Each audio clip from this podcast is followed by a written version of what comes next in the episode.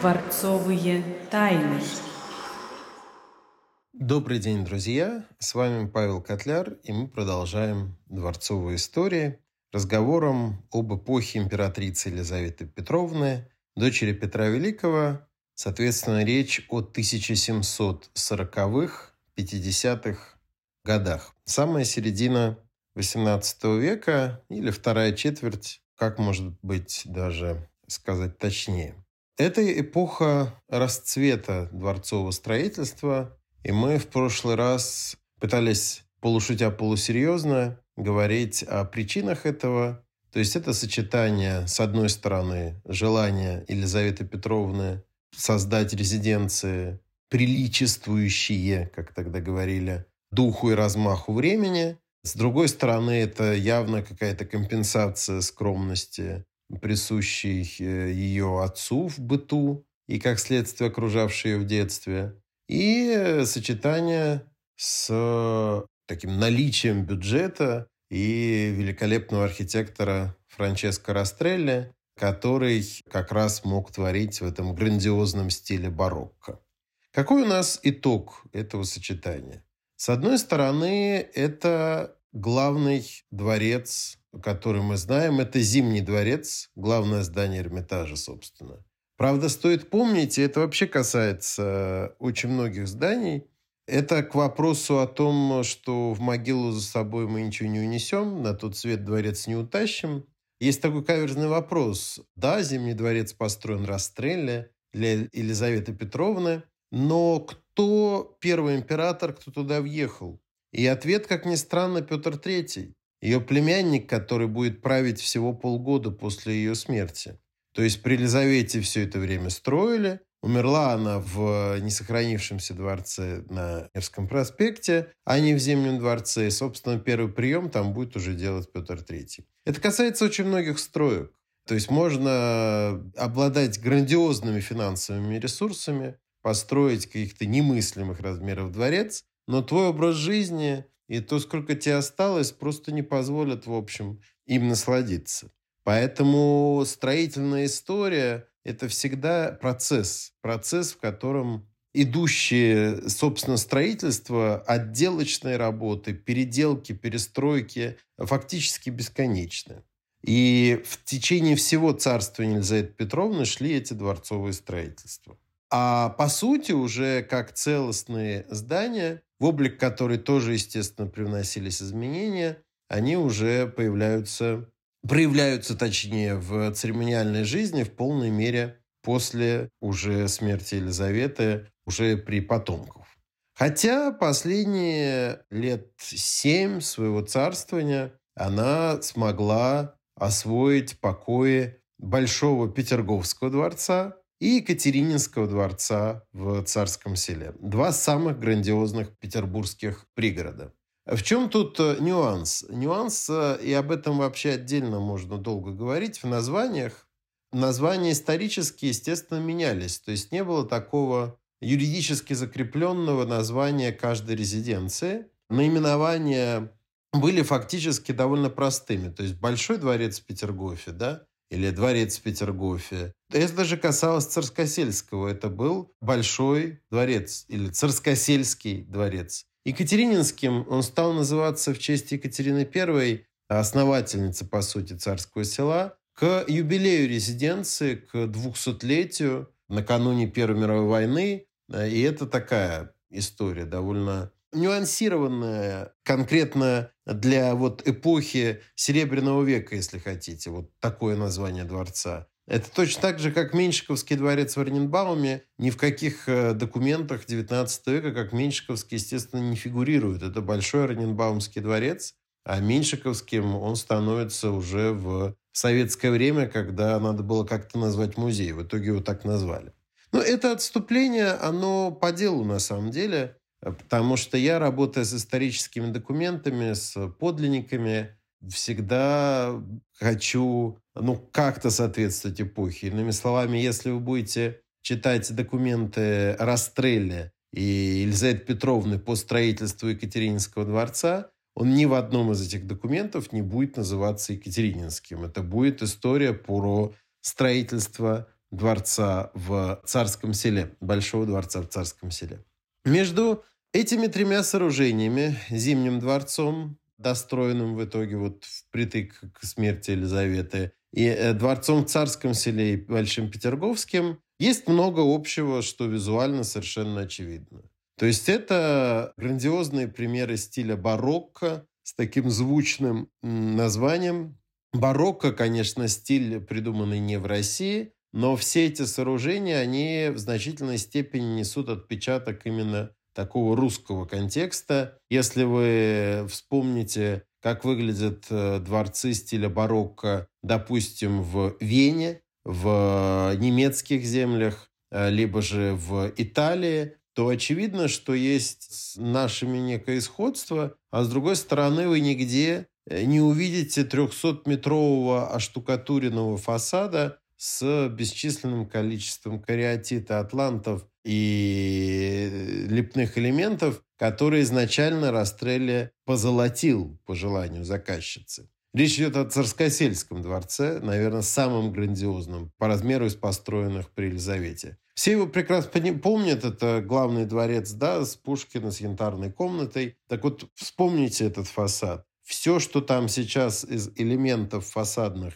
выкрашено такой нежно-коричневой краской, а именно в полуфигуры на фасаде и лепные элементы вокруг окон, в первую очередь, это все было позолоченным.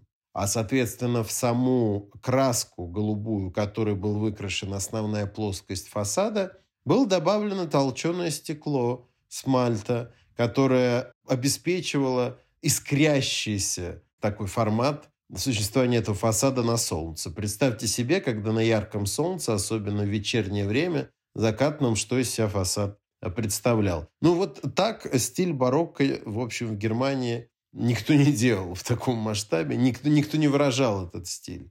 Им так никто не работал. И поначалу ты, когда только начинаешь ты темой заниматься, думаешь, насколько это все по-европейски, ну, тот же самый Большой Петерговский дворец. Потом ты начинаешь ездить по Европе, смотреть везде, думаешь, боже мой, нет вообще ничего общего, насколько же все по-другому. А затем как-то балансируется твое восприятие, и ты понимаешь, что вот это так называемое елизаветинское барокко или русское барокко, как его в советское время любили называть, вот эти золоченая резьба бесконечная танцевального зала или большого зала, и вот такая даже цветовая гамма, в которой работает Растрелли, это история, эта история во многом даже с Восточной Европой связана по стилистике. Посмотрите на разные э, церкви, допустим, Венгрии или Сербии, и как ни странно, как ни парадоксально, вы увидите много общего с оформлением залов в расстрелевских дворцах. Ну, понятно, что значительную роль в строительстве играли пожелания заказчицы. Ну, кто платит, тот заказывает музыку. Ну и в конце концов, это дворец, в котором жить и работать, как написали бы на памятной доске, надо было именно императрице. И здесь э, были разные нюансы. Ну, например, если вы вспомните Большой Петерговский дворец, главный, который возвышается над Большим каскадом, над Самсоном, то его завершает два корпуса. Один корпус под гербом, где двуглавый орел, символ российского государства, сделан трехголовым. Поэтому там он с какой стороны не посмотри, ты видишь именно две головы. И это, кстати говоря, флюгер. Это он редко видно, как он э, крутится, но он действительно крутится. Я помню, как-то один фонтанный мастер с, работы шел после тяжелой смены в плюс 30 и впервые увидел, как он крутится, и решил, что э, все, пора отдыхать. Он, и я помню его смех, когда я его убеждал, что да нет, все в порядке, ему не привиделось. Это действительно флюгер. Другое дело, как узнать направление ветра по трехголовому и трехкрылому орлу, но это уже другой вопрос. В общем, история это крутится. Асимметрично корпусу под гербом находится церковный корпус, соответственно, с пятиглавой церковью, золоченными куполами, освященной во имя святых первоверховных апостолов Петра и Павла, которые являются покровителями Петербурга, Петергофа в частности. Так вот, э, в чертежах первоначальных Растрелли хотел соблюсти полную симметрию. И купол над церковным корпусом должен был быть только один. Такой же, как на корпусе под гербом, только вместо орла его бы венчал крест. Но Елизавета Петровна, не только будучи набожной, а это правда, она ездила и в э, монастыри, и на богомолье, и одно из главных творений Растрелли, просто выходящее за пределы разговора о дворцах, а именно Смольный собор, Смольного монастыря, ведь это история про то, как Елизавета сказала, что уйдет в монастырь в конце правления. Ну, в общем, не помню, чтобы кто-то действительно уходил в монастырь из э, руководителей нашей страны в конце правления, что как никто не спешил, но сама эта история да, с, с набожностью, она была действительно такая. Плюс все-таки, в принципе, православный канон, хотя он не мешал там той же Екатерине, и здесь дело не в том, что она немка, ну, допустим, э, строить Чесменскую церковь в московском районе, нынешнем, да, Санкт-Петербурга, Гастелла в таком готическом духе. Тут вопрос еще вкуса. Ну, к чему это я все? К тому, что Елизавета перечеркнула этот э, один купол, сказав, что нужно, естественно, пятиглавие. И симметрия была нарушена, и хотя это, в общем, не сильно зданию вредит, наоборот, это создает определенную динамику, и я бы сказал, на это даже мало кто обращает внимание, если так вот специально не всматриваться. Но это имело очень интересное продолжение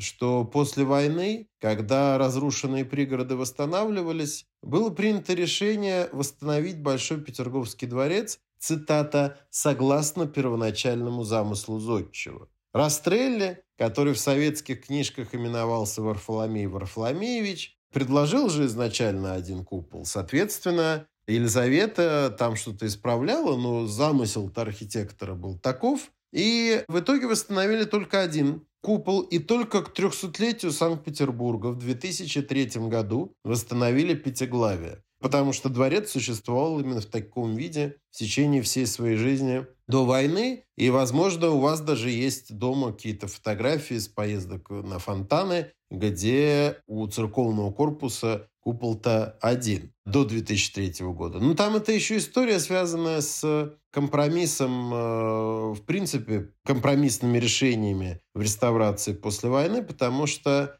не всегда было очевидно, как восстанавливать. Где-то вкрадывалась идеология, и вместо этого креста вполне себе должны были поставить и пионера с горным, и еще что-нибудь подобное. И я думаю, что это просто был такой компромисс. То есть, да, мы атеистическая страна и так далее, а храмом это уже не будет.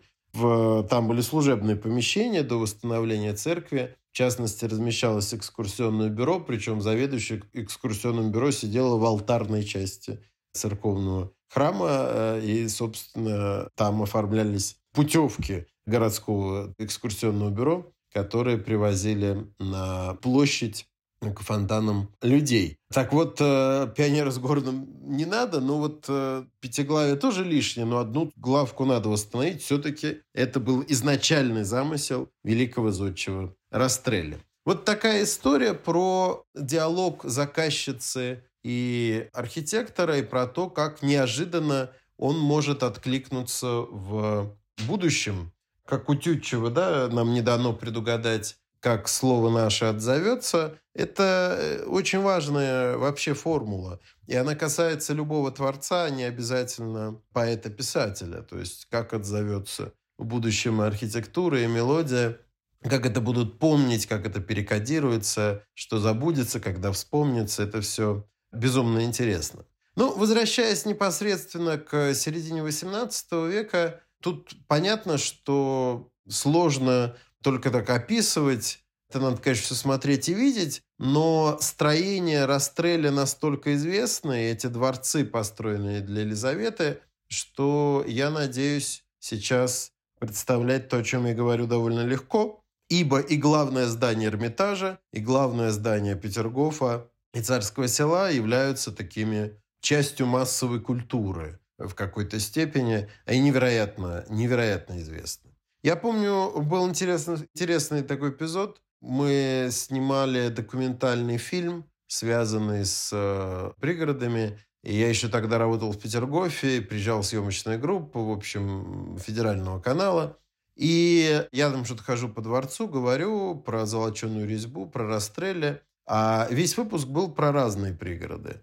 И вот заканчивается часть Петерговская, начинается часть Царскосельская, идет э, уже в итоговом монтаже, идет Царскосельская коллега и показывает золоченую резьбу и говорит о и говорит уникальную, уникальную вещь, нигде вот такой резьбы больше нет. За две минуты до этого зрители видели такую же резьбу в Петергофе. Это я к чему? Потому что любые явления, в частности дворцы, о которых мы говорим, надо рассматривать в сравнении и в связке. Это абсолютно обязательная история. Потому что рассматривая по отдельности всех их, э, то есть если, например, говорить там только о Петергофе, только о Царском селе или только, ну, подставьте что угодно, о московских дворцах, очень многое будет э, упущено. И э, не надо забывать дворцы, казалось бы, ну, совсем мало известные. Ну, например, для Елизаветы же Растрелли строит так называемый Екатерининский корпус в Нижнем парке.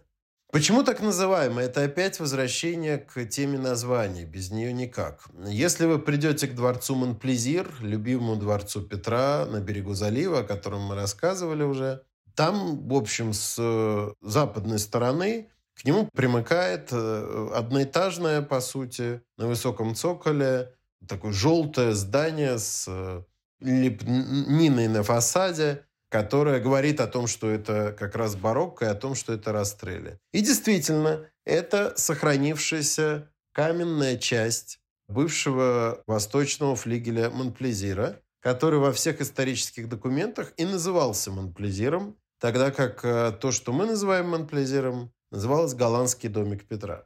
Но это все бы ничего, это какие-то нюансы 18 века, но дело в том, что когда после революции надо было называть конкретно музеи, то музей там был принято решение назвать Екатерининский корпус, потому что там рассказывалось про восшествие на престол Екатерины II. Мы до этого скоро дойдем. Там это происходило все, собственно говоря, именно там.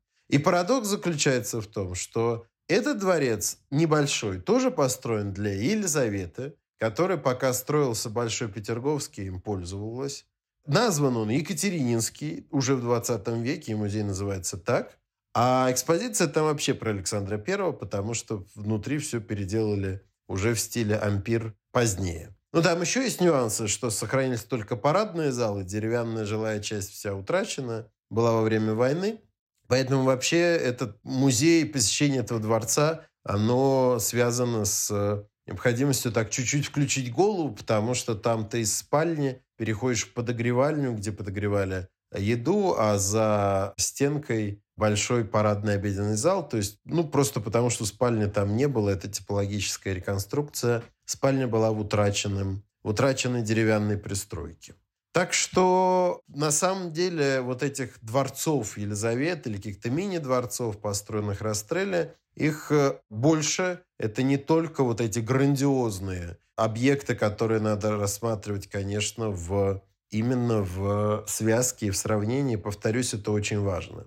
И понятно, что эти объекты, они с течением времени менялись. Зимний дворец, помимо того, что перестраивался при Екатерине, естественно, в другой уже форме, не имеет интерьеров, в которых мы бы говорили, вот она, золоченая резьба Растрелли, все в зеркалах, как вот эти настенные светильники бра создавали отражение колеблющихся пламени свечей, а на потолке вместо там люстр огромный живописный плафон. Вот этого всего в, Эрмитаже, в общем, такого именно интерьера не будет. Почему? Потому что при Николае Первом Зимний дворец полностью сгорел. И хотя внешне он восстановлен на время э, Елизаветы Петровны, внутри там уже другая история. И Орданская лестница, главная лестница парадная Зимнего дворца, она как бы это такой аммаж, то есть э, отдали должное Растрелле, но и то там, например, гигантские колонны из сердобольского гранита, которые никак не могли в э, расстрелевском интерьере быть. То есть любой из дворцов, в частности, построенные при Елизавете. Это все равно слоеный пирог разной отделки.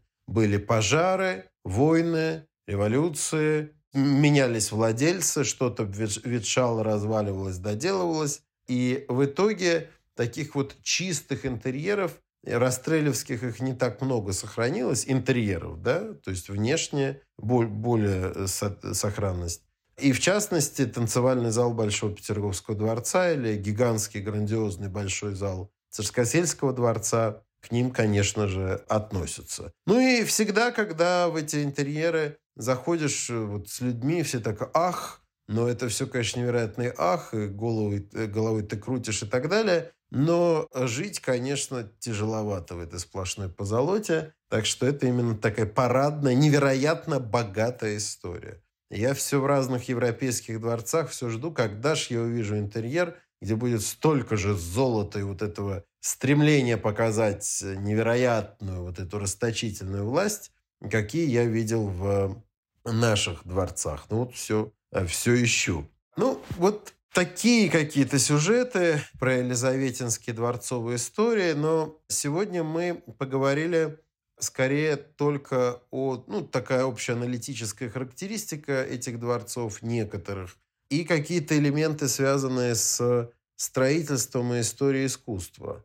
Еще надо не забывать аспекты такого градостроительства, то есть это же не просто дворец, но и какие-то объекты вокруг, в частности, когда речь идет о дворце в центре города.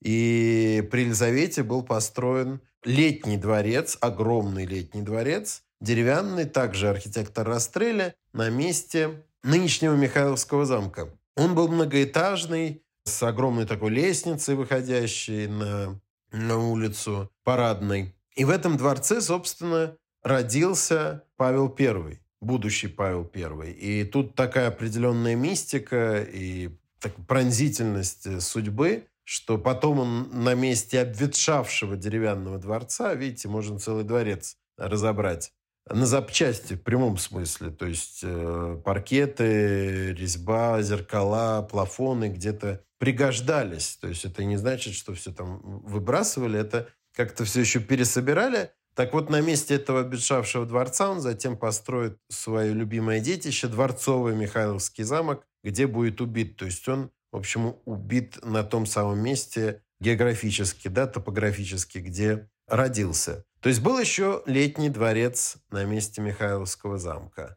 Было еще множество павильонов, малых архитектурных форм, участие в э, создании Орененбаумской резиденции великого князя Петра Федоровича. Это очень важный момент. То есть э, у нас каждый император появляется в учебнике тогда, когда он начинает царствовать. На самом деле, до этого человек что-то делал все это время. И в частности, Петр III почти 20 лет до этого жил в России, до того, как полгода все поправил. И его резиденция была в Орененбауме, ему ее даровала Елизавета Петровна. Соответственно, дворцовые истории Елизаветы, Елизаветинского времени, они должны включать Орененбаумскую часть, потому что все, что происходило, в том числе создание потешной крепости Петерштадт, это все происходило при Елизавете, при ее участии, с ее бюджетом согласованным. И архитектором двора Великокняжеского был также Растрелли, который, в частности, например, меняет форму, скажем так, японского павильона